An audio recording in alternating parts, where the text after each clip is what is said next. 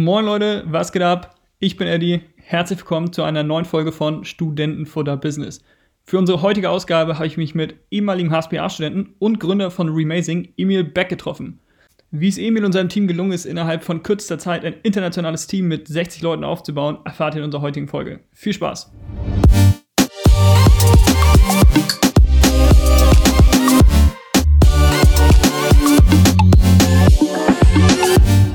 Moin Emil, cool, dass du mit dabei bist. Moin Eddie, danke dir für die Einladung. Alles gut?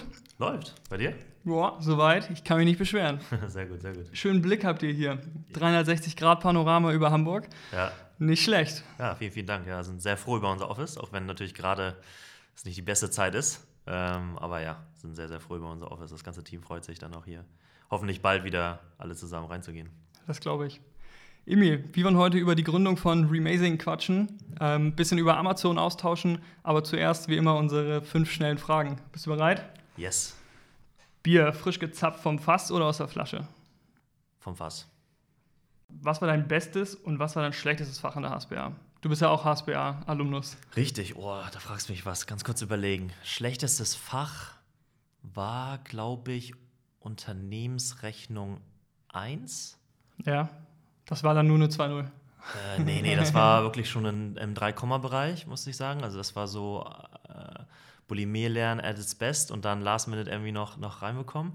Und bestes Fach, ja, so paar 1-0 waren dabei. An, die 1-0, die, an die ich mich sehr gerne erinnere, ist, sagen wir, Mathe. Weil äh, da äh, ja, sind auch viele, sagen wir durchgefallen sind gerade so durchgekommen. Und äh, ja, da habe ich eine 1-0 geschrieben. Aber auch, muss man sagen, im zweiten Versuch. Ich habe im ersten Versuch ein bisschen so auf Lücke gelernt.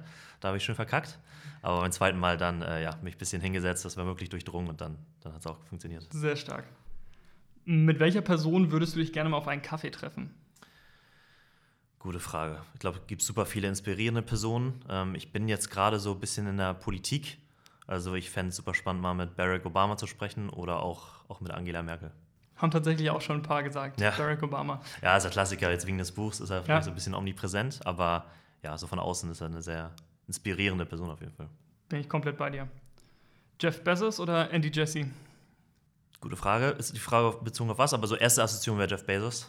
Einfach ja, weil äh, man natürlich über ihn ein bisschen mehr weiß von außen betrachtet, aber weder ihn noch äh, Andy Jess habe ich in meiner Kontaktliste. Deswegen äh, nur, nur, nur das Bild von außen. Ja, was dann nicht ist, kann ja noch werden. Ne? Genau. Was war der größte Fuck-up während eurer Gründung? Du, ich glaube, wir haben viele Fuck-ups gemacht und machen jeden Tag Fuck-ups. Ne? Das Wichtigste ist immer, aus den Fuck-ups zu lernen und das zu reflektieren.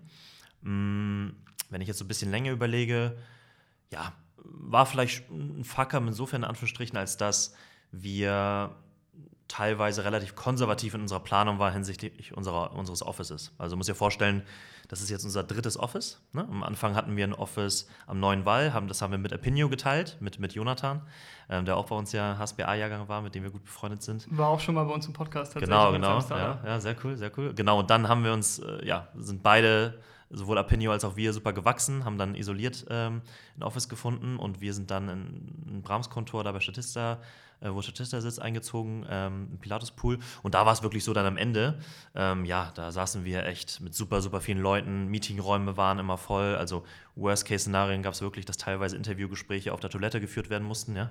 äh, da gibt es auch lustige Memes äh, von unserer People and Culture Managerin. Aber um so ein bisschen einmal zu zeigen, dass wir dann natürlich gemerkt haben, oh shit, wir brauchen jetzt so schnell wie möglich ein Office. Ähm, und das war vielleicht so ein bisschen Fucker, weil wir natürlich schon so ein bisschen Produktivität und Happiness und Professionalität in Anführungsstrichen, wenn Kunden kommen wollten, äh, so ein bisschen äh, vernachlässigt haben. Aber das war Gott sei Dank nur eine temporäre, Zeit, äh, temporäre Phase.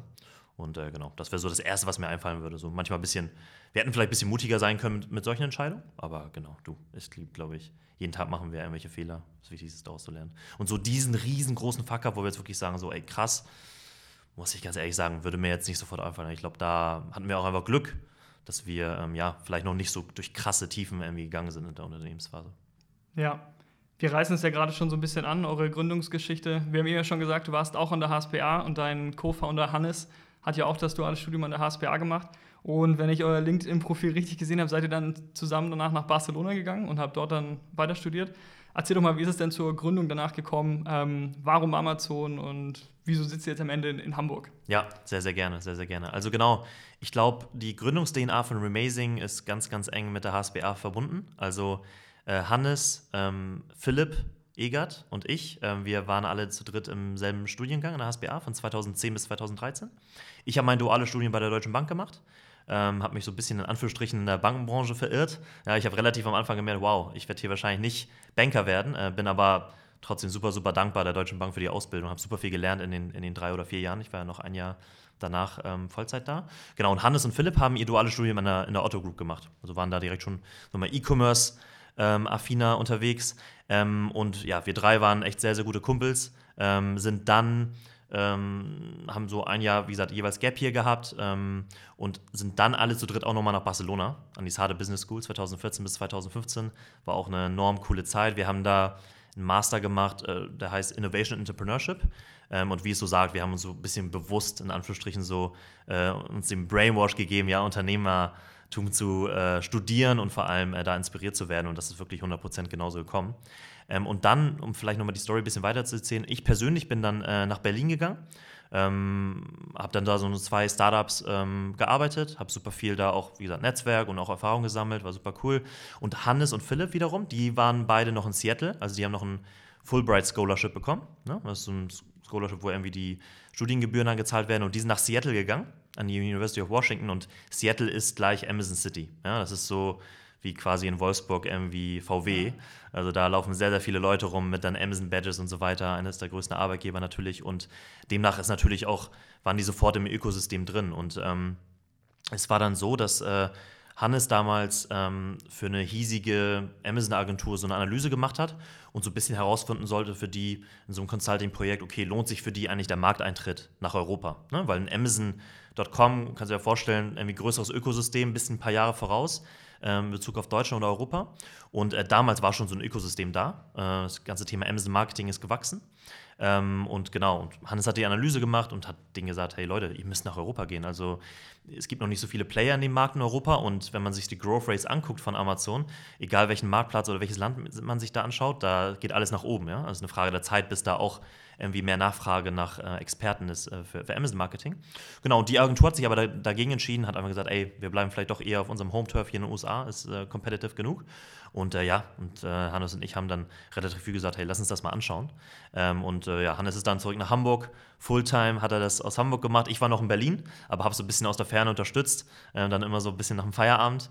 Ähm, und so ist eigentlich das ganze Thema entstanden, dass wir so ein bisschen so den Insight hatten, hey cool, Amazon Marketing, da, da ist was, einfach durch diesen Insight von Hannes. Und und was wir dann ähm, gemacht haben, ist, es war vielleicht auch ganz spannend, ähm, wir hatten gar nicht so die Amazon-Expertise, ja, so riesengroß, sondern wir haben dann vor allem in unserem Studium an der SADA gelernt, so ein bisschen in Anführungsstrichen fake it till you make it. Ja? Also erstmal Interesse validieren und erstmal gucken, ob da überhaupt was ist, bevor man sich da richtig reinfuchst. Und äh, was haben wir gemacht? Wir haben relativ schnell wirklich so eine echt schäbige Website aufgebaut. Ja? Haben da gesagt, hier Remazing Nummer 1 Agentur, wir haben richtig Ahnung von dem Thema und so weiter. Und was wir dann gemacht haben, ist, wir haben so ein bisschen äh, bei Amazon.de geschaut, haben so ein bisschen geguckt, okay, welche Brands sind da, die irgendwie eigentlich coole Produkte haben, aber nicht so gut aussehen. Und ehrlich gesagt, wir sind auch super viele gestoßen, also auch namhafte Brands, ja, die man normalerweise aus dem Retail kennt, die da super schön dargestellt werden, die auf Amazon aber wirklich echt schlecht aussahen. Haben die angeschrieben, haben da so die Kontaktperson äh, irgendwie identifiziert. Also richtig Kaltakquise gemacht. Kaltakquise at its best. Ähm, das würde ich auch wirklich jedem empfehlen, der irgendwie was gründen möchte, egal in welchem Space, auch im B2B-Sektor. Ähm, einfach so schnell wie möglich einmal validieren, ob da was ist. Und wir waren dann halt wirklich positiv überrascht von der Resonanz. Also wir haben so, kannst du dir vorstellen, Pi mal Daumen von 100 Unternehmen, haben es mal ausgewertet, haben so ungefähr 20, 30 Prozent geantwortet und hatten Interesse. Ja? Wow. Und dann haben wir gemerkt, wow, das ist eine krasse Conversion Rate. Also wir haben da irgendwie einen Painpoint identifiziert, der in der Branche ist.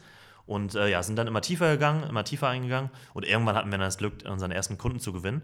Und dann müssen wir natürlich exekuten und, und hustlen, aber haben dann beispielsweise am Anfang ja, viele Experten uns rangeholt, auch Freelancer und so weiter.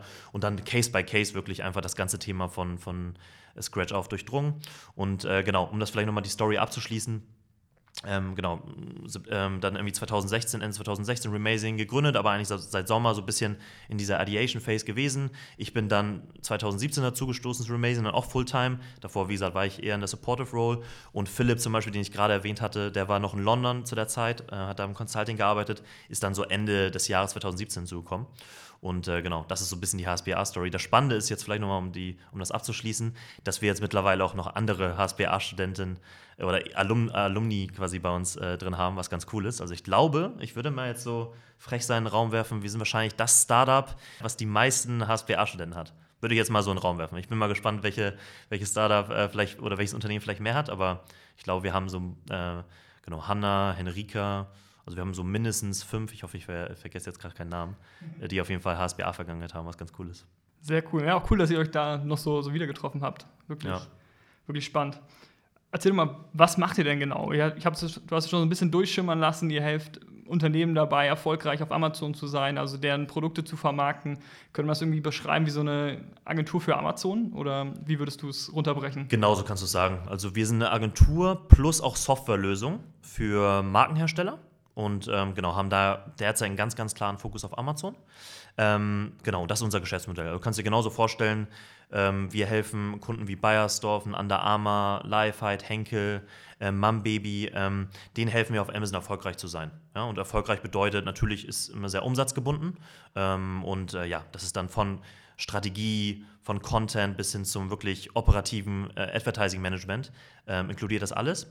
Und so von außen kann man sich so ein bisschen vorstellen, für manche Kunden sind wir die komplette Amazon-Abteilung. Ja? Also die geben uns quasi ein bisschen deren Schlüssel und deren Login und äh, wir machen wirklich von A bis Z Sachen. Seid ihr ähm, dann auch performance-basiert in der Bezahlung unterwegs oder ähm, habt ihr da Retainer, über die ihr das abdeckt? Genau, genau. Kommt so ein bisschen darauf an, aber meistens läuft das schon so über Retainer. Ne? Das wir einfach so ein bisschen sagen zu denen, okay, wir machen so ein Audit am Anfang, sagen so ein bisschen, okay, was müsst ihr hier anfassen, um ähm, eure Umsätze ähm, wachsen zu lassen. Dann machen wir so einen Check, okay, was können die intern, was, was wollen die extern abgeben und dann, genau, haben wir so ein bisschen unsere Schlüssel da. Gibt so unterschiedliche Compensation-Modelle bei uns. Aber genau, manch, für manche sind wir die ganze Amazon-Abteilung, bei manchen sind wir so der verlängerte Arm und Partner, weil die auch intern ein Amazon-Team haben ähm, und wir ja, decken dann einfach die Lücken ab, die sie intern nicht schließen können. Und bei manchen Kunden ist es wirklich so, dass wir nur Softwareanbieter sind. Ja? Also wir haben unsere eigene Software auch entwickelt und die haben ihr eigenes Amazon-Team in-house. Ähm, und klar, hier und da helfen wir vielleicht mit Beratung und Consulting, aber im Endeffekt gibt es auch wirklich immer mehr Marken, die nur unsere Software nutzen und sich quasi selbst damit managen. Und äh, wir fühlen uns mit allem wohl. Ähm, genau, und das ist so ein bisschen unser Spektrum. Und vielleicht zu unserer Vision. Ähm, Amazon ist derzeit der ganz klare Fokus, weil das einfach der mit Abstand komplizierteste Marktplatz auch ist und eine Größe natürlich in der westlichen Welt. Allerdings, wenn du mal so nach Asien schielst, da hast du Alibaba, ja. JD und Co., die sind mindestens genauso groß, super spannend, auch aus der Ferne. Und das sind auch so Marktplätze, die wollen wir auch irgendwann knacken und durchdringen. Und so, so unsere Vision ist so, ähm, dass wir so der Nummer eins Partner werden für Markenhersteller in Online-Marktplätzen. Ja, und das fängt jetzt mit Amazon an und da wollen wir natürlich erstmal die Nummer eins werden, das ist der erste Schritt. Und der zweite Schritt ist dann irgendwann natürlich auch Alibaba irgendwann hoffentlich äh, zu durchdringen und da Nummer eins zu werden und dann auch alle Marktplätze, die gegebenenfalls aufpoppen, weil E-Commerce ja generell einfach per se wächst. Absolut. Ihr seid jetzt hier mit knapp 50 Leuten am Hamburger Standort und du meinst ja schon, ihr habt international auch ein kleineres Team und wollt dahin auch immer mehr stärker expandieren. Wie, viel, wie viele Leute seid ihr denn aktuell noch im Team und was waren so die krassesten Meilensteps von, ja, von der Gründung quasi bis, bis heute? Genau. Also Stand jetzt sind wir 60 Mitarbeiter, mhm. ähm, haben über 20 offene Positionen, also sind weiter am Wachsen. Jeden, jede wow. Woche gefühlt kommen, äh, kommen New Joiner rein, worüber wir sehr, sehr froh sind. Ähm, und haben eigentlich auch schon seit Tag 1 so ein International Footprint. Also wir haben hier in-house bei uns in Hamburg wirklich für alle relevanten Amazon-Marktplätze Native Speaker und Native Country Teams. Ja? Also für UK, also Briten, Spanier, Franzosen, ähm, dann äh, Amerikaner, also US-Team haben wir in-house. Ähm, das, das decken wir alles jetzt schon ab. Aber was wir natürlich auch gemerkt haben, ist, okay, ähm, das ist auch ein People's Game, ja. Also wir müssen auch irgendwann äh, natürlich auch äh, international Offices öffnen. Und ähm, ja, da sind wir auf jeden Fall in diesem Jahr dabei. Mit London äh, schieben wir da schon einen Standort an, wo wir dann noch ein zweites Büro öffnen möchten. Und genau, weitere werden auch noch folgen. Ähm, aber genau, das so ein bisschen so, so unserem Setup. Das ist eigentlich ganz spannend, so von außen, dass wir alle in Hamburg sitzen, obwohl wir eigentlich international ähm, internationale Kunden haben und auch international eigentlich eine, eine Amazon-Brille drauf haben. Aber dadurch, dass wir dann hier eine enge Kommunikation haben und alles so ein bisschen auch gebündelter ist, ähm, ja, generiert das einfach eine, eine, hohe Lernkurve auf jeder Seite. Und äh, genau, das, war, das ist unser derzeitiges Setup. Und ja, ich glaube, jetzt in nächster Zeit wird es auf jeden Fall so kommen, dass wir das Thema Internationalisierung auf jeden Fall auch nochmal stärker angehen werden, um lokal auch Teams aufzubauen. Ja. Ist es denn so ein Thema, was du auch lokal vorantreiben musst? Aber ich kann mir eigentlich vorstellen, dass du, gerade wenn es um so eine Plattform geht, die ja nirgends wirklich haptisch da ist, eigentlich von überall aus arbeiten kannst, oder? Oder habt ihr tatsächlich dann die Office mit dem Hinblick darauf, dass man dann auch Kundentermine dort einfacher abwickeln genau. kann oder was ist denn der Grund? Genau, letzteres. Also du ganz theoretisch, ähm, du brauchst eigentlich nur einen Laptop und Internetverbindung. Ja? Also du kannst es wirklich aus, aus aller Welt managen. Nichtsdestotrotz, am Ende unser Kunde ist ja, sind ja die Unternehmen ja? und die ähm, gerade je größer die Zusammenarbeit ist und so weiter, je komplexer, desto mehr FaceTime, FaceTime brauchst du auch äh, irgendwann. Und derzeit ist Covid, deswegen ist es ein bisschen schwierig und wir machen es viel, vieles virtuell. Aber danach wird auch viel wieder, wieder FaceTime sein. Und ähm, genau, genau darum geht es. Kundenkontakt. Und das wird dann vor allem, weil UK einfach so aus Europa betrachtet, ähm, einfach der zweitgrößte Marktplatz ist, also Deutschland mit Abstand der größte und dann kommt schon UK. Und deswegen macht es natürlich für uns Sinn, dann auch da perspektivischen Standort zu haben und wie gesagt, auch dann irgendwann in den anderen europäischen Marktplätzen, auch in den USA. Ähm, genau, aber das ist eigentlich, das ist der primäre Gedanke. Cool. Wenn du jetzt so zurückblickst auf die Zeit von der Gründung bis heute, gab es so ein paar Key Learnings, die du gezogen hast oder die vielleicht, vielleicht hört heute der eine oder andere zukünftige Gründer auch zu. Gibt es da irgendwelche Tipps oder Learnings, die du denen mit an die Hand geben kannst? Ja, du, so, wir haben super viel gelernt. Ähm, äh, die Frage kriege ich auch öfter gestellt. Ähm, ich glaube, als allererstes ist wirklich die Frage, wenn man Bock hat, was zu gründen, ähm, das wirklich nicht alleine zu tun. Ähm, also ich glaube, das ist der erste Schritt, dass man irgendwie jemanden findet, also mindestens einen guten Co-Founder, wo man irgendwie sagt, so hey, mit der Person teile ich dieselben Werte. Ja? Also wir haben irgendwie selbes Energielevel, selbe Passion für Themen und haben beide richtig Bock auf das Thema. Und wenn man das gecheckt hat, und das kann man ja auch teilweise vielleicht an der HSBA durch gemeinsame Projekte checken, ja, dass man da durch dick und dünn geht und irgendwie am Ende vielleicht eine coole Performance hingelegt haben und irgendwie gemerkt habe, ey, cool, das vibet irgendwie, ja, also man kann irgendwie gut zusammenarbeiten. Ich glaube, das ist schon mal die Basis, weil der Rest kommt danach, also welche Idee man sich anguckt und so weiter. Ähm, und ich glaube, dann Nummer zwei ist, ähm, genau, da muss man natürlich so ein bisschen einmal so gucken, okay, was für, was für eine Geschäftsidee will man tackeln, aber um ehrlich zu sein, am Ende, das ist auch das größte Learning, Idee ist in Anführungsstrichen 1%, Execution ist 99%. Ja, also es ist, glaube ich, fast egal, was man sich anguckt. Ähm, natürlich sollten gewisse Parameter da sein, wie ein wachsender Markt. Ja? Und das haben wir ja gesehen mit einfach E-Commerce wächst und vor allem der Anteil von Amazon am E-Commerce wächst. Das waren so Parameter, wo wir gedacht haben, ey cool, das ist ein steigender Markt. Eigentlich, wenn wir da irgendwie Fuß fassen, egal wie, egal mit welchem Businessmodell, macht das irgendwie Sinn. So, ne? Ähm, und, das ist vielleicht so ein Parameter, der Sinn macht. Aber im Endeffekt ist es dann egal, wo man, in welche Nische man sich äh, erklimmt. Und bei uns war es ja auch so, wir waren jetzt nicht am Anfang sofort Full-Service-Provider, hatten unsere Tech-Lösung fertig und konnten, konnten alles von A bis Z, sondern wir haben uns auf eine Sache fokussiert. Das war erstmal Amazon SEO-Content, ja, das äh, international abzudecken, das an sich durchdrungen und haben dann mit den Kunden eigentlich gemeinsam so durch die Cases haben wir uns weiterentwickelt und, und entwickeln uns quasi auch jetzt immer noch jeden Tag weiter. Also es, ich würde lügen, wenn ich sagen würde, ey, wir sind jetzt schon bei unserem Zenit angekommen. Also dafür gibt es einfach zu viele Updates auch auf der Plattform. Und ähm, ich glaube, das ist so vielleicht so ein weiteres Learning. Learning Nummer drei ist wirklich dieser Wille, jeden Tag irgendwie dazuzulernen. Einfach wirklich immer zu wissen, ey, jeden Tag weiter lernen, immer besser werden. Ähm, wir haben so ein, das ist so eines unserer Unternehmenswerte, ist Stay Hungry. Ja, also wirklich so cool. jeden Tag zu wissen, hey, ähm, man will irgendwie den Status quo verbessern. Ähm, das ist auch etwas, was ich auf jeden Fall äh, empfehlen kann. Genau. Und äh, ansonsten, ja, wirklich so, ähm, wie, wie ich eingangs meinte, so am Anfang, wenn man vor allem im B2B-Sektor was sucht, weil jetzt viele fragen dann auch so, okay, wo soll ich irgendwie was schauen? Und ich glaube, der B2B-Space zum Beispiel, da gibt es noch sehr, sehr viele coole Geschäftsideen, ähm, weil das noch nicht so durchdrungen ist wie ein Consumer-Markt. Und da aber auch mit der Prämisse reinzugehen, ähm, zu sagen, hey, ich teste erstmal da den Bedarf. Ich glaube, das ist auch das Allerwichtigste. Bevor man irgendwie in Luftschlössern sich einen Businessplan zusammenstellt und so weiter und dann irgendwie auf die Straße geht, in Anführungsstrichen, und das verkauft und dann irgendwie in Anführungsstrichen auf die, auf die äh, Fresse bekommt, ja, weil man auf einmal merkt, oh, die ganzen Annahmen sind eigentlich, stimmen eigentlich gar nicht. Ähm, das ist, glaube ich, auch häufig, was viele am Anfang äh, Fehler, als Fehler machen, ist so ein Businessplan, weil es auch teilweise so irgendwie empfohlen wird äh, von, von Hochschulen und so weiter. Aber das würde ich zum Beispiel sofort streichen. Also gar Echt? kein, ja, ich würde sagen, gar kein Businessplan. Am Anfang, was ist die Idee, mit ein paar Experten sprechen und dann eigentlich so schnell wie möglich sofort äh, versuchen zu checken, okay, also wer ist der Kunde, wer kauft, ne? und zu checken, ist da überhaupt eine Zahlungsbereitschaft da. Ne? Damit es nicht zu statisch auch wird, dass du das permanent weiterentwickeln kannst richtig. und anpassen, dass du dich nicht zu sehr festfährt. Richtig, fährst. richtig. Also mit Remazing äh, hatten wir keinen kein Businessplan. Ähm, das war wirklich so, der Markt, natürlich hatten wir so ein bisschen so eine Orientierung, hey, in den USA gibt es ja schon diverse Player in die Richtung. Ne? Ähm, das, das, ist eigentlich schon eine Validierung an sich. Ähm, genau, und dann durch die äh, Kundengespräche, die wir schon relativ früh geführt haben, durch das Interesse haben wir relativ gemerkt, hey, da ist was. Und ähm, ja, jetzt müssen wir natürlich nur die Nachfrage da auch irgendwie bedienen und ein gutes Produkt dazu bauen. So. Musstet ihr euch abgesehen von Kunden auch um Investorengelder kümmern oder habt ihr das komplett aus der eigenen Tasche stemmen können? Ja, darüber sind wir sehr glücklich. Also wir haben keine Investoren drin. Das ist wirklich komplett bootstrapped ähm, und äh, ja, sind super happy darüber. Und äh, es war schon so am Anfang, äh, muss ich mir vorstellen, das Setup war ein bisschen so. Ich hatte ja meinen Paid-Job in, in Berlin, äh, habe Support, äh, ähm, Hannes supportet, aber auch jetzt nicht, konnte nicht Fulltime supporten und Hannes war wirklich, sagen wir mal, eine gewisse Phase wirklich alleine, hatte auch kein Income, ja, und dann hat sich natürlich schon irgendwie die Frage gestellt, okay, hey, sollten wir vielleicht mal einen Investor reinkriegen, Business Angel und ähm, hatten da auch Gespräche oder Hannes hatte da auch Gespräche an äh, Interessierten. Ich, ich, hatte auch so ein paar, paar äh, an der Angel, an Verstrichen. Aber durch den ersten Kunden, und das ist das Coole, sagen wir, im, im Agenturgeschäftsmodell, im Consulting-Geschäftsmodell, mit dem ersten Projekt kannst du ja schon profitabel sein. Ne? Und ähm, ja, so ist es dann peu à peu gegangen. Wir haben wirklich Profitabilität von Tag 1 immer im Fokus gehabt, dass wir wirklich nachhaltig gesund wachsen. Und äh, ja, genau, bis heute haben wir es so gebootstrapped. Jetzt hast du ja gesagt, euer Geschäftsmodell fokussiert sich aktuell noch stark auf Amazon. In Zukunft wollt ihr vielleicht auch mal Richtung Asien schauen. Alibaba, JD sind ja da die großen Player.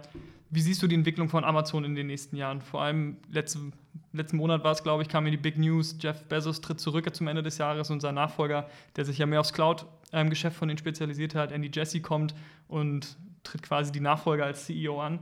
Was bedeutet das für euch im Tagesgeschäft? Nimmt das irgendwie darauf Einfluss? Reagiert ihr auf solche, auf solche Nachrichten? Genau. Ähm, ja, klar, natürlich nimmt das Einfluss. Super interessant für uns. Ist natürlich sehr, sehr top-level. Ne? Am Anfang muss man, glaube ich, sagen, Amazon ist ja wirklich ein, in Anführungsstrichen, Monster, ja. Ein riesen Ökosystem, was da jetzt einfach entstanden ist. So. Und ähm, ähm, so, so Führungspersönlichkeiten können da natürlich Impulse geben. Aber ehrlich gesagt, jetzt meine, meine Hypothese ähm, jetzt bei dem Wechsel zu, zu Andy Jazz ist eigentlich, dass sich nicht viel, viel großartig ändern wird. Warum? Weil klar, also er hat irgendwie AWS from scratch aufgebaut, ein Riesen-Business, ähm, sehr, sehr gewinnbringend äh, für, für Amazon, aber ähm, war demnach auch schon von Tag 1 eigentlich mit Jeff Bezos sehr, sehr eng verbandelt. Und die haben sehr, sehr ähnliche Führungsprinzipien, ähm, also sind sehr, sehr ähnlich. Ich glaube, die sind sogar befreundet selbst und, und er war auch selbst ein sehr, sehr enger Berater von Jeff Bezos. Das heißt, ich glaube, so von der strategischen Ausrichtung, dass sich da gar nicht so viel großartig ändern wird. Ähm, so ein paar Annahmen, aber das ist eigentlich da fast vielleicht egal, ob das jetzt Jeff Bezos oder, oder Andy Jass ist, so in welche Richtung sich Amazon entwickelt wird. Ähm, ich glaube mal so vielleicht so Top-Level betrachtet, wenn man sich mal anschaut, also Amazon hat ja so dieses Mantra, it's always day one. Ja? Die sagen immer, it's day one, obwohl die ja schon echt ein Riesenmonster sind und äh, die haben ja äh, Kartellfragen auch hinsichtlich so Aufspaltung, Ausblittung, weil die einfach vielleicht schon zu groß sind, äh, zu viel Marktmacht haben. Ähm, die haben immer noch intern dieses Mantra day one. Und das pusht, egal ob das ein Jeff Bezos ist oder auch ein äh, Jeff Bezos oder auch ein Andy Jazz, die pushen das enorm. Und ich glaube, das ist so das Krasse bei Amazon, dass die sind schon so riesig, ja. Und, und Unternehmen ähnlicher Größe würden sich vielleicht ein bisschen auf den Lorbeeren ausruhen, aber die sagen immer noch, ey, wir können, sagen wir mal, kurzfristig, mittelfristig betrachten, wird es uns vielleicht gar nicht mehr so geben. Und wir müssen immer die ganze Zeit neue Innovationen in den Markt bringen. Und wenn du mal dann guckst, welche Unternehmen ähm, geben eigentlich am meisten aus für Innovation und RD, also Forschung, dann ist Amazon mit Abstand Platz, äh, Platz 1 weltweit. Ich glaube, die geben letztes Jahr eine Statistik, lass mich nicht lügen, aber ich glaube über 40 Milliarden nur in so Research und Development. Krass. Und ich glaube, das zeigt dir, ähm, dass die wirklich überall schauen, wo können die Vorreiter sein. Ne? Und jetzt mal so vielleicht, um da ein ähm, bisschen konkreter zu werden, ich glaube hinsichtlich des Marktplatzes, also E-Commerce wächst ja, ich glaube, der Anteil von Amazon ähm, am E-Commerce wird auch weiter wachsen. Also die, die werden da äh, weiterhin äh, eine sehr, sehr große Macht, Marktmacht genießen. Ich glaube, die werden viel in Kategorien schauen, wo sie jetzt noch keine große Marktmacht haben. Also das sind so zum Beispiel FMCG-Branche, Fashion-Branche, da hast du ja ein Zalando, About You, ASOS und so weiter. Ich glaube, das werden sie auf jeden Fall auch versuchen zu knacken, genauso wie die Luxury-Branche, Luxusbranche. Ähm, dann vor allem ganz, die, das ganze B2, die ganze B2B-Branche. Ähm, die haben jetzt jüngst, glaube ich, vorgestern Zahlen rausgebracht. Äh, 25 Milliarden machen sie im B2B-Umsatz weltweit. Und das ist ein Riesenmarkt B2B. Ne? Also wenn man sich mal anschaut, jetzt so als Privatkonsument, kannst du ja alles auf Amazon irgendwie finden und kaufst sehr viel ein. Ähm, und wenn du dann aber Einkäufer bist von einem B2B-Unternehmen, dann hast du da teilweise noch echt so Papier und hast da so alte Player, sehr fragmentiert, so sehr ja. eingestaubtes Business. Und da will Amazon auch rein. Und da ist natürlich auch nochmal extrem viel zu holen. Also das auf der ganzen auf, auf der ganzen Space. Obwohl die Einkaufsprozesse wahrscheinlich deutlich komplexer sind als im B2C-Bereich. Also das macht es genau. wahrscheinlich genau. auch schwieriger, würde ich mir jetzt vorstellen können. Genau, wobei am Ende natürlich auch Amazon sich wahrscheinlich oder ich mir auch selbst die Frage stelle, so hey, ähm, warum sollte eigentlich auch für ein B2B-Unternehmen das nicht genauso einfach sein, ne? Sachen Absolut, zu ordern ja. wie, wie ein B2C-Unternehmen. Deswegen ist da diese riesen Gap ähm, und deswegen glaube ich, da ist, ja, legt Amazon sehr viel Wert dran, da Marktanteile zu gewinnen. Ich glaube, ja, das ganze Thema Advertising, ähm, da wird Amazon zu einer selben Macht wachsen wie Google und Facebook. Also die sind jetzt schon Nummer drei Player, wenn man sich mal so anguckt. Und du musst dir ja vorstellen, Google und Facebook, deren primärer Umsatz ist mit Werbeumsätzen. Und Amazon, Amazon äh, hat diverse Geschäftsmodelle. Werbeumsatz ist eins, was sehr schnell wächst und die werden aber auf jeden Fall in den nächsten Jahren auf, äh, auf ein ähnliches Level irgendwie kommen. Ich glaube, das ist super spannend zu beobachten. Dann das ganze Thema Voice, ne? Alexa und Co., da sind die Vorreiter, wenn man sich so Anzahl Devices ja. anguckt pro Haushalt und äh, das wird super spannend zu sehen sein. Und ich glaube, es gibt so ein paar andere Makrotrends, äh, die nicht zu schätzen sind, so das ganze Thema Nachhaltigkeit. Da ist Amazon positioniert sich jetzt auch relativ aggressiv und sagt so, hey, Climate Friendliness und, und da wollen sie viel investieren. Und äh, ja, mal gucken, wohin die Reise hingeht. Aber wie du siehst, also, oder vielleicht nochmal das, das allerletzte, was uns vielleicht auch tangieren wird, das ganze Thema Retail. Ja? Also man hört ja, man sieht ja diese Amazon Go Stores und ähm, in den USA, ich war auch in einem in Seattle, ist echt schon eine sehr, sehr spannende Technologie. Das sind noch die, wo man reingeht und dann mit diesen, was sind das, NFC-Tags oder so, läuft man vorne raus und der Warenkorb weiß ganz genau, was du eingekauft genau, hast. Genau, genau. Ist echt eine krasse Experience, wenn man das, das erste Mal macht. Ähm, also, und ich dachte ich mir so, ey, wow, das, ist eigentlich, das macht so viel Sinn. Es ist eine Frage der Zeit, bis es irgendwann äh, auch nach Europa rüberschwappt und, und nach Deutschland. Und siehe da, ich glaube, vor einer Woche ist es rausgekommen, dass äh, Amazon ihren ersten Amazon Go Store in London, glaube ich, plant. Das wird demnächst irgendwann kommen. Und die These ist, ja, die werden das dann irgendwie weiter ausrollen oder vielleicht sogar als Lizenz irgendwie an Reves, Aldis und Co. lizenzieren, sodass dass die das nutzen können. Ähm, also das ganze Thema Amazon Goes Retail wird vielleicht auch nochmal relevanter sein hier auch in Europa, weil die haben ja Whole Foods in den USA gekauft. Ja. Ähm, und wer weiß, welche Supermarketten die hier auf dem Schirm haben. Ähm, aber sagen wir so, es wird, bleibt auf jeden Fall spannend. Ich glaube, das ist das Spannende an, an Amazon, dass die so viele, in so vielen Bereichen irgendwie Innovation reinbringen, ähm, wie eingangs erwähnt, um hier die Klammer zu schließen. Und äh, ja, das wird auf jeden Fall, da sind wir auch gespannt, was da noch alles passiert. Mega spannend, klingt auf jeden Fall cool. Kann ich mir auch absolut vorstellen, dass die gerade vielleicht im Food-Bereich da anfangen, in, in, Retail reinzugehen, weil das irgendwie immer noch so ein Thema ist. Es gibt jetzt gerade ein neues Startup hier in Hamburg, Gorillas, die es schaffen, ja. in, was sind es, ich glaube, zehn Minuten. Minuten oder ja. so, dir das Essen vor die Tür zu stellen, ist wirklich krass. Aber ich kann mir vorstellen, dass da wahrscheinlich auch ein Wechsel kommt, dass du da irgendwie einen Einkaufswagen vorlegst und zur Tür rausgehst, ohne zu bezahlen. Würde auf jeden Fall Sinn machen, bin ich komme bei dir. Auf jeden Fall du. Also das Thema Gorillas, genau, ist ja so ein Berliner Starter, was jetzt mega stark wächst in kürzester Zeit und so. Und ähm, ich meine, was macht Amazon stark, ist ja vor allem Logistik, ne? Das ist ja die Marktinnovation, die sie reingebracht haben. Prime Shipping, also Same-Day-Delivery. Und also wer weiß, also eine These, glaube ich, die würde ich mal so in den Raum werfen, ist, dass irgendwann Amazon vielleicht mal so ein Gorillas aufkauft und dann, äh, ja, das mit Amazon Branding irgendwann ausrollt und du dann deine Groceries und egal welche Produkte dann irgendwie innerhalb von, von 10 Minuten geliefert bekommst. Definitiv. Hat Amazon oder Amazon auch eine Konkurrenz zu eurem Geschäftsmodell? Gibt es quasi so eine Inhouse-Consultancy bei denen, wo Leute anfragen können, die denen dann quasi Support geben, was deren Marketplace angeht oder deren Positionierung auf Amazon? Steht ihr da auch in Konkurrenz zu Amazon, obwohl ihr eigentlich ja sehr an das Ökosystem, ja, vom Ökosystem abhängig seid? Ja, nee, Stehen wir nicht. Also, muss dir vorstellen, so ein bisschen Amazons Interesse ist, die sagen das so intern immer so gerne im Headquarter so, hands off the wheel. Ja, was sagen die damit? Die sagen so, die wollen ein geiles Produkt bauen, einen geilen Marktplatz, aber eigentlich am Ende sollen die ganzen Marken sich selbst steuern, etc. Und, und wenn sie dann irgendwie so Experten wie uns brauchen, äh, gerne, aber genau, deswegen, wir stehen da nicht in interner Konkurrenz. Natürlich äh, gibt es da manchmal Interessenskonflikte, so wir unser Kunde ist ja wirklich, also wir gucken aus, aus Sicht unseres Kunden, ja. Und Amazon ist natürlich auch stark im Vertrieb. Die sagen dann so, hey, äh, nutze doch irgendwie mal das Marketingpaket oder das. Und dann ja, mit uns können halt die Marken dann äh, äh, dann einmal so einen Partner haben, wo wir dann immer rüberscannen und einmal sagen, hey, das können wir mal testen, hey, das ist irgendwie hier Quatsch, das macht für dich gerade gar keinen Sinn und so weiter. Da äh, entstehen dann Diskussionen auf der Seite und so. Aber nee, also ich glaube, am Ende ist Amazon auch froh, uns zu haben. Wir haben selber, ähm, es gibt Amazon Agentur-Ansprechpartner und auch Tech-Ansprechpartner, mit denen haben wir Weekly Calls, also die unterstützen uns sogar eher, ähm, fragen immer wieder ne, nach einer Wishlist oder nach Materialien, wie die uns supporten können eher. Profitieren ähm, ja auch von euch, logischerweise. Genau, ne? absolut. Ja. Ich meine, am Ende, ja, ähm, sorgen wir dafür, dass irgendwie die Brands auch schicker aussehen auf Amazon, demnach ihre, ihre Umsätze steigen und äh, ja, am Ende verdient ja Amazon immer mit. Ne? Absolut. Lass uns nochmal zurück zum Remazing gucken und ein bisschen auf eure Gründungsgeschichte. Was ich mir unfassbar schwer vorstelle, erst recht, wenn man so ein Startup in so einer kurzen Zeit aufbaut, dass das Thema Kultur auf der Strecke bleibt.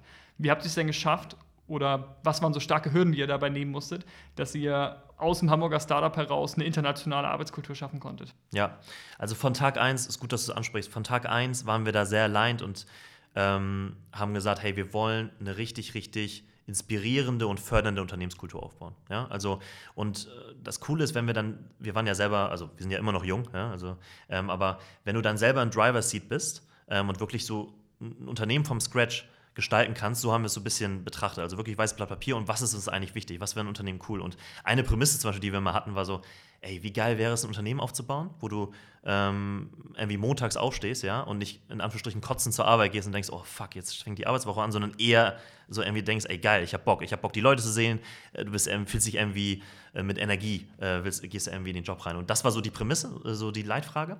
Und ein zweites strategisches ähm, Aspekt vielleicht dazu ist so, dass wir die Annahme haben oder davon halt stark ausgehen, das ist unser Glaubenssatz, dass am Ende, wenn wir unsere Vision erreichen wollen, Nummer eins weltweit zu werden in dem, was wir tun, wir haben ja auch Konkurrenten in dem Space, ne? dann glauben wir, da, um das zu erreichen, unsere Nummer eins Asset wird unsere Unternehmenskultur sein. So. Weil alles weitere, ein starkes Tech-Tool, ja, wie starke Consultants, richtig bester Content und so weiter, die besten Kampagnen, die Basis ist ja ein starkes Team und eine starke Unternehmenskultur. Ja? Und ähm, deswegen, das ist so das, worauf wir uns sehr, sehr stark fokussieren. Ähm, also äh, ich kann, da, darüber können wir, glaube ich, stundenlang äh, reden. Ähm, ich glaube, am Anfang ist natürlich immer so wichtig, dass man Werte hat, ja, um, um, vielleicht unsere zu nennen. Unsere drei Werte sind Excite Clients, Stay Hungry und Win as a Team. Ähm, und das sind jetzt wirklich nicht nur so leere Werte, die irgendwie an der Wand stehen und nicht gelebt werden, sondern das fängt im Bewerbungsprozess an. an. Also da fragen wir am Anfang, okay, welchen Bezug hast du zu den Werten? Also wir wollen wirklich von jedem Kandidaten, egal ob Praktikant oder ja, Senior Consultant, wollen wir wissen, wie stehst du zu den Werten? Dann wird das auch reflektiert bei uns in den äh, Performance Reviews, also in den Feedback-Gesprächen, wie stark man diese Werte lebt. Ähm, genau, und die, das ist das Coole, die Werte Klar, die haben wir irgendwie so am Anfang selbst natürlich bestimmt, äh, was wir wichtig finden, aber wir haben dann noch regelmäßig Offsites gehabt, um dann mit dem Team, was ja auch gewachsen ist, und mit jedem Team kommt irgendwie eine neue DNA hinzu, ja, um immer regelmäßig zu checken, hey, sind das eigentlich die Werte, die uns alle noch vereinen? Und am Anfang hatten wir irgendwie fünf Werte, dann haben wir das auf drei Werte runtergekürzt, auf die drei, und nach denen leben wir jetzt gerade sehr stark. Und wer weiß, jetzt beim nächsten Offsite werden wir es auch nochmal reflektieren. Ähm, aber ich glaube, das zu einer starken Unternehmenskultur sind einmal die Werte und ähm, eine KPI vielleicht, also Unternehmenskultur ist so ein großer Begriff. Ne? Ich glaube, wenn du jeden fragst, jedes Unternehmen, egal welcher Größe, wenn die alle sagen, ey, mega wichtig. Aber das mal zu quantifizieren und datengetrieben anzuschauen, ähm, das machen nicht so viele. Und das machen wir zum Beispiel. Ja? Also wir. Wie misst ihr das so? Genau, wir haben so ein Tool, das heißt Office Vibe, aber es gibt auch weitere Tools, aber das kann ich echt jedem ans Herz legen. Das schickt ähm, jedem unserer Mitarbeiter anonymisiert Fragen, ähm, wirklich regelmäßig, nicht nur einmal im Jahr, sondern wirklich regelmäßig. Ähm, von der Skala von 0 bis 10, also quantifiziert, aber die äh, können auch qualitativ darauf antworten. Und daraus können wir dann diverse Metriken ablesen. Das ist ganz cool. Also da kannst du zum Beispiel sehen, unsere Happiness Score, wie happy ist unser Team gerade. Nicht nur unser gesamtes Team, sondern auch vielleicht segmentiert nach den Teams. Ähm, es war anonymisiert, ich glaube, irgendwie pro Team brauchst du da mindestens drei oder fünf Werte, äh, also äh, Member. Aber genau, und, und dieser Happiness Score zum Beispiel ist für uns eigentlich so, wenn wir so auf das Team schauen, mit der wichtigste Score. Ja? Weil am Ende, wenn du happy bist, bist du produktiv, bist du glücklich und, und ja, äh, bringst irgendwie gute Leistung. Ne? Und ähm, deswegen gucken wir auf diesen Happiness Score sehr, sehr stark. Und Cooler Ansatz, dass man das so versucht, was eigentlich was nicht da ist, nicht greifbar ist, was Quali Qualitatives irgendwie Auf jeden Fall. Es gibt ja dieses typische, diesen, dieses typische Sprichwort, ne? so you, you can't manage what you, can, uh, what you don't measure, so ungefähr, ne? von Peter ja. Tucker, glaube ich, war der. Und das, ist, das fällt genau auf den Aspekt. Und neben dem Happiness-Score gibt es da diverse weitere Scores, die wir anschauen, so Relationship with Managers und generell, ähm, ob die natürlich Remazing empfehlen würden, aber wirklich so, ich glaube, über 50, 100 Metriken, die man sie ablesen kann. Aber so für, für mich oder für uns, so mit der Zentrale ist Happiness Score, davon kann man viel ableiten. Und ähm, um jetzt vielleicht ein Best-Practice-Beispiel zu sehen, wir haben neulich irgendwie gesehen, dass irgendwie so ein Team von uns jetzt nicht so einen hohen Happiness-Score hatte, also im Vergleich zu den anderen Teams. Und dann gehen wir auch direkt äh, zum Team und sagen so, hey, das haben wir hier gemerkt, das war anonymisiert, aber setzt euch mal bitte hin, bringt mal bitte Ideen, was warum ihr so einen niedrigen Score habt. Sind das externe Gründe, natürlich auch Covid-bedingt, wo, wir nicht, äh, wo wir nicht viel beeinflussen können. Aber was sind vielleicht auch Gründe, die wir beeinflussen können, wo, um, um Remazing irgendwie als Arbeitgeber nochmal da besser zu positionieren, um das zu erhöhen? Und es war super cool. Wir haben echt eine riesen Wishlist bekommen und äh, ackern das jetzt so irgendwie gemeinsam durch mit denen und so weiter. Und, ne, und das machen wir wirklich, sag mal, auf Individualebene, aber auch auf Teamebene. Und so werden wir halt immer besser. Und das ist so unser Ansatz. Und ich glaube, das macht uns auf jeden Fall aus. So sehen wir Unternehmenskultur, dass äh, ja unsere Leute happy sind, wir, wie gesagt, höchste Ansprüche an uns selbst haben und wir natürlich einfach äh, ja alle diese Vision teilen, Nummer eins zu werden in dem, was wir tun, die Besten auf dem Markt. Genau. Cool. Wie macht ihr das während Corona, dass ihr aktiv diese Unternehmenskultur fördern könnt? Habt ihr irgendwelche Rituale, irgendwie Daily Stand-ups oder ja, Dailies am Abend, mit dem, wo ihr stetig im Austausch mit eurem Team steht? Oder gibt es andere Dinge, wie ihr das versucht zu messen ja. oder bei Laune zu halten? Ja, genau. Also als ähm, Corona kam, war es für uns jetzt keine Riesenumstellung, weil wir schon Homeoffice kannten, aber alles wirklich jetzt virtuell stattfinden zu lassen, das war wirklich schon eine Herausforderung. Und ähm, vielleicht, wir haben so zwei Events auf jeden Fall mindestens in der Woche, wo wirklich das ganze Team zur selben Zeit ähm, in einem Call ist. Das ist einmal immer mittwochs, da haben wir unser Brownback. Das ist so ein Knowledge-Sharing-Lunch, kannst du dir vorstellen. Und da ist es immer so, entweder intern eine Person stellt ein Thema vor, es kann ein Projekt sein für einen Kunden, weil wir da was Neues, Cooles gelernt haben, oder auch ein ganz, ganz separates Thema. Also muss gar nicht Amazon-bezogen sein, kann auch ein Freizeitthema sein.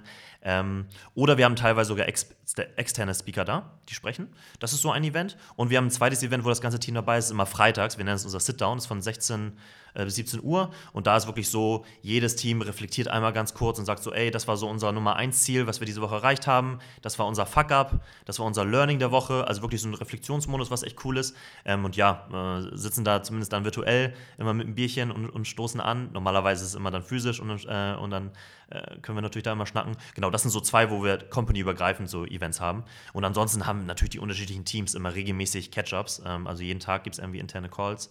Ähm, und was sind vielleicht noch so zwei andere äh, Gimmicks, die wir haben, ist, wir haben so eine, so eine kleine externe App installiert bei uns im Slack. Das ist unser äh, Chat-Tool. Ja. Ähm, die heißt Donut. Da werden so dann randomly einfach so zwei Leute miteinander gematcht und die äh, verabreden sich dann zum Donut, so heißt es in Anführungsstrichen, also zum virtuellen Kaffee oder so, um dann einfach mal so eine halbe Stunde zu sprechen. Das ist auch ganz cool. Das ersetzt so ein bisschen, normalerweise im Office, ja, geht man in die Küche und dann siehst du jemanden und dann redest du ja irgendwie Smalltalk, so. Das, ja. Genau, ein Smalltalk und das ersetzt so ein bisschen diesen Smalltalk-Charakter. Ähm, genau, das sind so, das sind so die total. Und wir haben regelmäßig auch Team-Events, also sagen wir irgendwie äh, Virtual Game Nights oder alles, was man irgendwie so virtuell abdecken kann, versuchen wir auf jeden Fall abzudecken mit unserem auch mittlerweile zweiköpfigen Team, Team äh, People and Culture. Die machen sich da auch viele Gedanken. Ich habe es eben schon gesehen, in der Küche steht die, die Playse mit dem großen Fernseher. Also ich kann mir vorstellen, da wird das ein oder andere FIFA-Turnier schon mal gespielt. Ja, ja, ja, leider ja, ist die gerade ein bisschen verstaubt, wie du dir vorstellen kannst. Aber ja, wir haben auf jeden Fall echt viele, äh, viele coole äh, Zocker hinsichtlich, äh, die, die gern FIFA spielen und nicht nur. Ich glaube, so unsere, unsere Betriebssportart bei Remazing ist auf jeden Fall Bierpong. Ich glaube, wir haben sehr, sehr viele starke Bierpong-Spieler. Das können wir leider auch, wobei, ey, selbst das, ne? Also so äh, da wirklich Credits an unser People and Culture Team. Die haben wirklich ein virtuelles Bierpong-Turnier veranstaltet.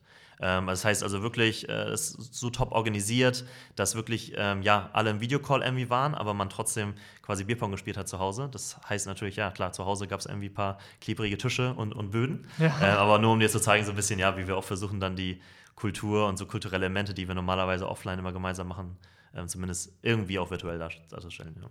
Hand aufs Herz, hast du gewonnen oder verloren? Ich war ehrlich gesagt nicht dabei. Ähm, ich glaube, ich war da im Urlaub in dem Moment. Ähm, ich würde aber sagen, ich bin eher unterdurchschnittlich im Vergleich zu allen den anderen. Also wir haben da echt ein paar Pros, ähm, die so gefühlt, glaube ich, eine Trefferquote von ja, über 50 Prozent haben, würde ich jetzt mal so behaupten. Das sind die Qualitäten. auf jeden Fall, auf jeden Fall. Wichtiger Skill, um bei Remazing anzufangen. Nee, Spaß beiseite. Aber wenn du es eh schon ansprichst, du meinst eben, ihr seid jetzt ein Team von 60 Leuten und habt 20 Stellen ausgeschrieben. Wenn mich jetzt meine Mathe-Kenntnisse nicht trügen, ist es ein Drittel. Heißt, ihr seid krass am expandieren und wächst auch im Team weiter noch. Ja. Wie kann man sich bei euch bewerben? Worauf achtet ihr im Recruiting?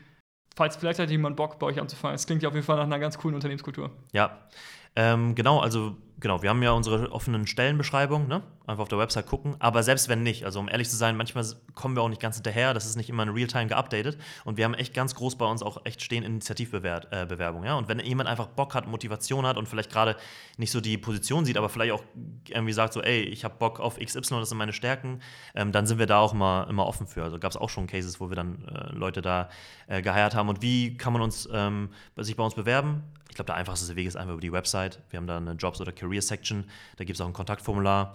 Ähm, geht aber auch genauso über LinkedIn. Also irgendwie äh, mich anschreiben, Hannes anschreiben, Philipp anschreiben oder unser Team People and Culture geht auch. Also da wirklich gibt es verschiedene Channels. Ich glaube, der effektivste ist wirklich einfach über die Website. talents at remazing.eu ist unsere E-Mail, da kann man auch schreiben. Und worauf achten wir? Du, Nummer eins Aspekt ist eigentlich Motivation. Ja? Also Teamfit, Culture Fit und Motivation. Ähm, weil du musst dir vorstellen, wir haben jetzt nicht am Anfang nur Amazon-Experten geheiert. Ne? Also bei uns ist es auch so, viele kommen rein, haben Bock auf die Materie, aber haben vielleicht noch gar nicht so viel Ahnung davon. Und das ist vollkommen in Ordnung. Also mit, wie gesagt, wenn du stay hungry, ja, wenn du Bock darauf hast auf das Thema, du bist motiviert, dann und du kannst dich da schnell reinfuchsen, dann äh, hast du am Anfang so eine krass hohe Lernkurve, dass du am Ende wirklich auch ein Amazon-Experte bist. Und wir haben wirklich den Großteil unserer Teams, bilden wir selbst aus. Ja? Und wir haben weiß ich, eine eigene Remazing Academy, also wo wir so intern so Consulting-Workshops haben, die aufnehmen und Leute, New Joiner, sich das auch irgendwie mal angucken können. Also tun da sehr, sehr viel, um das Wissen immer wieder aufzufrischen und neu aufzusetzen. Das heißt wirklich, also Nummer eins, äh, Prämisse eins, eigentlich nur Motivation. Und Skill quasi hinten rangestellt. Also Skill wirklich hinten rangestellt. Geht nach dem Motto, ihr könnt allen Mitarbeitern alles beibringen. Es geht mehr um dieses Auf jeden Attitude. Fall. 1000 Prozent würde ich genauso unterstreichen und es geht eher um die Mentalität also sprich Motivation, teilen die äh, Personen unsere Werte, haben sie Bock auf diese Vision auch, ne? Ähm, aber genau, wenn das alles stimmt, das ist auf jeden Fall die Basis und der Rest, ja, ähm, schauen wir dann. Natürlich geht es dann auch um Performance, also vielleicht so ein bisschen unser Recruiting-Prozess läuft ein bisschen so, wir kriegen super viele Bewertung, äh, Bewerbungen rein, deutlich über 1000 pro, pro Woche. Ähm, genau, da, da filtern wir natürlich so ein bisschen aus. Ähm, dann haben wir so ein Erstgespräch, wo wir irgendwie so gucken, ob das irgendwie so passt. Ähm, und dann gibt es irgendwann im Prozess auch so eine Challenge, ja, die wir zuschicken. Das ist jetzt nicht so eine Stress-Challenge, also nicht so McKinsey-Unternehmensberater-Style, wo man jetzt irgendwie auf einmal rechnen muss, wie viele Bälle in diesen Raum hier passen oder so, sondern eher eine Challenge, die auf die Position passt, wo wir auch sagen so, hey, guck dir das an, du hast beispielsweise eine Woche Zeit, mach dir mal Gedanken ähm, und dann präsentier das gerne nochmal in einem, in einem Rollenspiel beispielsweise oder präsentiere einfach deine Findings.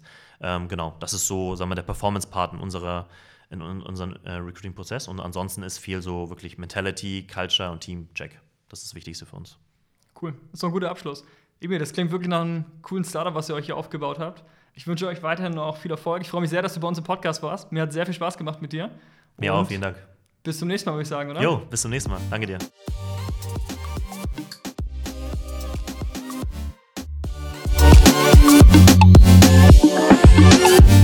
So, das war's auch schon wieder mit der heutigen Folge von Studentenfutter Business. Wenn ihr Anregungen oder Fragen habt, setzt euch gerne wie immer über Instagram mit uns in Verbindung. Wir freuen uns auf euer Feedback. Ansonsten macht's gut und bis zum nächsten Mal.